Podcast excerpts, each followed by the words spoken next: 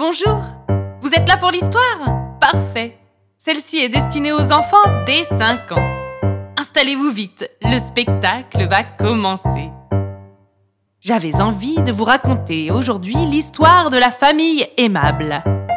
Mais il y a un mais. Je suis bien embêtée car je ne sais pas par où commencer, tant ces quatre personnes étaient incroyablement extraordinaires. Et croyez-le ou non, je pèse mes mots. La famille aimable était constituée du papa aimable, de la maman aimable et de leurs deux filles, les petites aimables, comme les appelaient leurs amis. Ils vivaient dans un petit chapiteau qu'ils avaient planté tout en haut d'une colline à l'orée d'un bois. Au pied de la colline coulait un ruisseau, et les aimables ne se lassaient pas de se réveiller avec les premiers rayons du soleil pour observer le magnifique va-et-vient des animaux de la forêt venant s'y abreuver. Bien sûr, il leur fallait faire bien attention de sortir sans que Ringo ne les suive. Autrement, ils prenaient un malin plaisir à pourchasser l'ensemble des petites bêtes venues se désaltérer. Je vous demande pardon oh, Suis-je bête J'ai oublié de vous préciser. Ringo était leur ours de compagnie, évidemment. Vous me semblez surpris. Oh là là, je fais tout de travers aujourd'hui. Aurais-je oublié de vous préciser que la famille aimable était une famille de circassiens? Des circassiens, des gens du cirque, quoi. Cela explique l'ours, me direz-vous. Eh bien, oui et non. Dans la famille aimable, on pratiquait le cirque moderne, le cirque sans animaux. Mais un beau jour, la famille apprit qu'une troupe venue de l'autre bout du pays comptait se débarrasser de leur vieil ours, qu'ils estimaient devenu trop paresseux et bon à rien pour faire correctement ses tours. Monsieur Aimable n'attendit pas une seconde après avoir appris cela et proposa de l'aide à son collègue en récupérant ce vieil ours. C'est ainsi que Ringo put vivre une retraite paisible au cœur du Saule. Le cœur du Saule, c'est ainsi que les aimables et leurs amis voisins appelaient ce versant de la colline où ils habitaient. Ils avaient choisi ce nom en hommage à un arbre gigantesque, un saule pleureur d'au moins 300 ans. Immense, il trônait majestueusement au bord du ruisseau. À la demande générale des enfants du lieu, deux trapèzes avaient été attachés à la plus solide des branches du saule. Ils pouvaient ainsi répéter à loisir tous leurs nouveaux numéros sans craindre de se blesser en chutant puisqu'ils étaient au-dessus de l'eau. À bien les observer d'ailleurs, il n'était pas rare qu'ils fassent exprès de glisser pour finir dans le ruisseau et magistralement éclabousser leurs amis restés sur la berge. Les éclats de rire des enfants se mettaient alors à résonner dans toute la colline. Bien souvent, tous les habitants du cœur du Saule se réunissaient le soir venu autour d'un grand feu au bord du cours d'eau, où ils partageaient un pique-nique en se racontant des histoires drôles, ou des histoires qui faisaient peur, ou parfois un peu des deux, jusqu'à ce que les enfants s'endorment les uns après les autres sur les genoux de leurs parents. Chacun repartait alors chez soi et se donnait rendez-vous le lendemain pour les répétitions du spectacle. Tout avait l'air formidable dans la vie des aimables et de leurs amis, n'est-ce pas? Et c'est vrai qu'il faisait particulièrement bon vivre dans cet endroit. Néanmoins, la vie ne s'arrêtait pas au cœur du Saule, et parfois les difficultés commençaient là où s'arrêtaient les limites de leur terrain.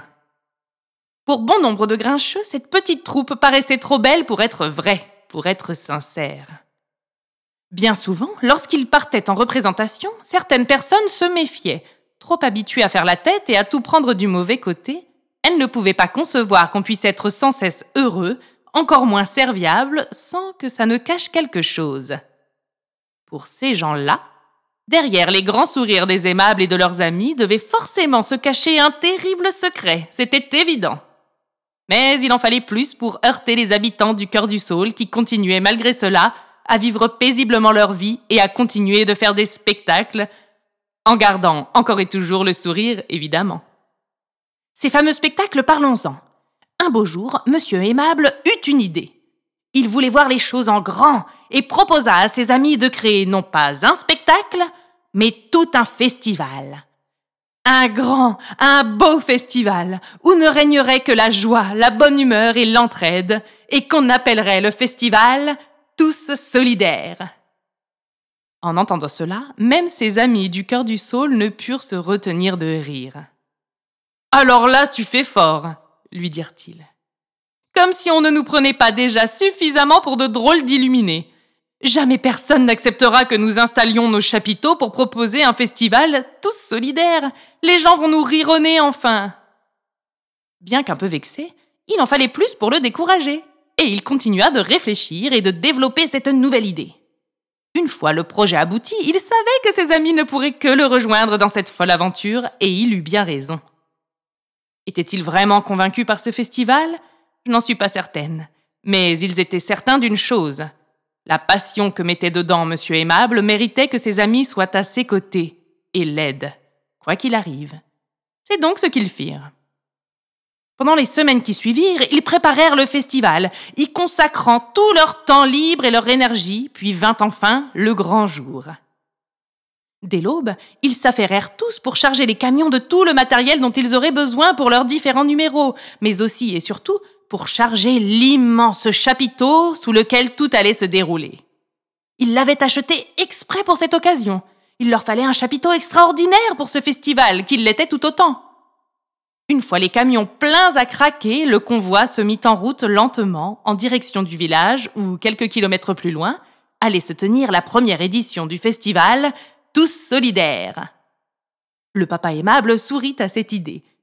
Il n'était pas peu fier de voir enfin ce rêve se concrétiser. Malheureusement, sa joie serait de courte durée, car comme l'avaient prévu ses amis, les habitants sur place n'étaient pas, mais alors pas du tout enthousiastes à l'idée de voir l'étrange troupe. Les regards noirs qu'ils leur lançaient alors que les camions commençaient à se décharger n'étaient rien en comparaison de la réaction qu'ils allaient avoir en entendant le nom du festival. Le festival tous solidaires Et puis quoi encore? Pourquoi pas la fête de Soyons tous joyeux et tenons-nous gaiement les mains en chantant bêtement? Franchement, merci. Mais non merci. Votre fausse bonne humeur, vous pouvez vous la garder. Oh là là là là, les pauvres, ils avaient vraiment tiré le gros lot en arrivant dans ce village de grincheux. D'autant que les badauds passèrent la matinée entière à se moquer de nos amis circassiens. Mais vous commencez à les connaître. Il leur en fallait plus pour perdre leur motivation. C'est ainsi que notre joyeuse petite troupe continua d'installer le grand chapiteau. Si la mauvaise humeur ambiante ne les ébranlait pas, c'est en revanche les énormes nuages noirs qui arrivaient au loin qui commencèrent à les inquiéter, et à juste titre. En quelques minutes, le ciel en était entièrement couvert. Une pluie battante se mit à tomber brusquement, puis le vent se leva, souffla, souffla, souffla si fort que soudain un déchirement terrible retentit sur la place du village. La toile du chapiteau n'avait pas résisté à ces énormes bourrasques. Après le brouhaha soudain de la tempête, le silence se fit. Et aussi vite qu'ils étaient apparus, les nuages repartirent et laissèrent place de nouveau à un magnifique soleil. Mais il était trop tard. Le chapiteau, tout comme le festival, était fichu. Devant la mine déconfite de nos amis du cœur du Saule, les villageois n'eurent plus aucune envie de se moquer. Plus personne ne parlait. Le silence dura ainsi de longues minutes, jusqu'à ce qu'une porte claque. C'était une des habitantes de la place du village qui fermait son garage. Elle arrivait les bras chargés de bâches et de couvertures en tout genre et les tendit à monsieur aimable, qui comprit ce qui était en train de se passer. C'est alors qu'un drôle de balai se mit en place. Sans un mot, un autre voisin apporta de solides cordes pour fixer le tout. D'autres habitants vinrent avec de quoi nettoyer l'intérieur du chapiteau et faire sécher les bancs une dame apparut avec un immense carton rempli de manteaux pour couvrir la troupe que la pluie venait de tremper de la tête aux pieds. Deux petits enfants arrivèrent, les bras chargés d'une grosse gamelle. Ils avaient préparé de la tisane bien chaude pour tout le monde. Bref, chacun mit de côté sa vilaine humeur pour aider la famille aimable et leurs amis. Au fil de la journée, on pouvait entendre des éclats de rire, des chants. Avec le soleil était apparue la bonne humeur, semblait-il. C'était beau à voir et à entendre.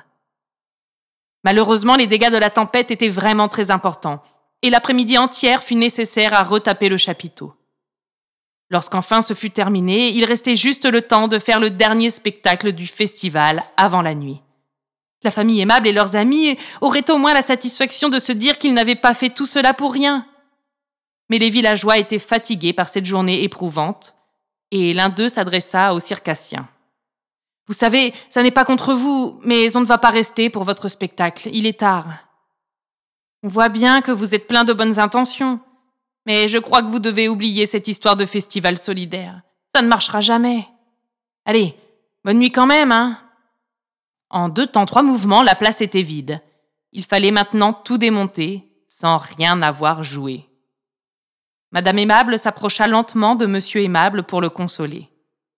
Ne sois pas trop déçu, je suis sûre qu'un jour on y arrivera. Monsieur Aimable se tourna vers sa femme, un sourire malicieux accroché à ses lèvres. Déçu de quoi? Le festival s'est déroulé exactement comme je l'avais prévu. Rentrons vite et allons regarder la météo. Il nous faut une autre belle tempête pour la deuxième édition du festival le week-end prochain. Si le vent ne souffle pas assez fort, le chapiteau risquerait de résister. Les amis du cœur du saule et Madame Aimable comprirent alors ce qu'avait manigancé Monsieur Aimable, et tous ne purent que saluer son audace et son ingéniosité. Ils rentrèrent joyeusement chez eux, fatigués, heureux et tellement impatients d'être la semaine suivante pour pouvoir recommencer. Et voilà, l'histoire de la famille aimable est terminée. Toute ressemblance avec des personnes réelles ne serait pas tout à fait fortuite, et je tiens à saluer et à remercier la famille aimable pour m'avoir gentiment prêté leur chapiteau le temps d'écrire quelques-uns de ces contes. J'espère que celui-ci vous aura plu. Auquel cas, n'hésitez pas à lui mettre 5 étoiles sur iTunes, à nous laisser un commentaire juste ici, et surtout à partager ce podcast autour de vous. Ça ne vous coûte rien et ça nous apporte un grand soutien. Nous sommes également présents sur Internet, YouTube et les réseaux sociaux. Il vous suffit de chercher l'atelier de Marcel et vous nous trouverez. N'hésitez pas à nous y rejoindre, nous vous réservons de chouettes surprises. À ce propos, j'ai une mission à proposer aux petits clowns et autres acrobates qui ont suivi cette histoire. Rendez-vous sur notre page Facebook ou sur notre site WordPress, l'atelier de Marcel, pour découvrir cela.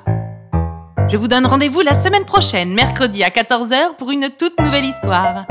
D'ici là, portez-vous bien. Bien à vous. Votre Marcel.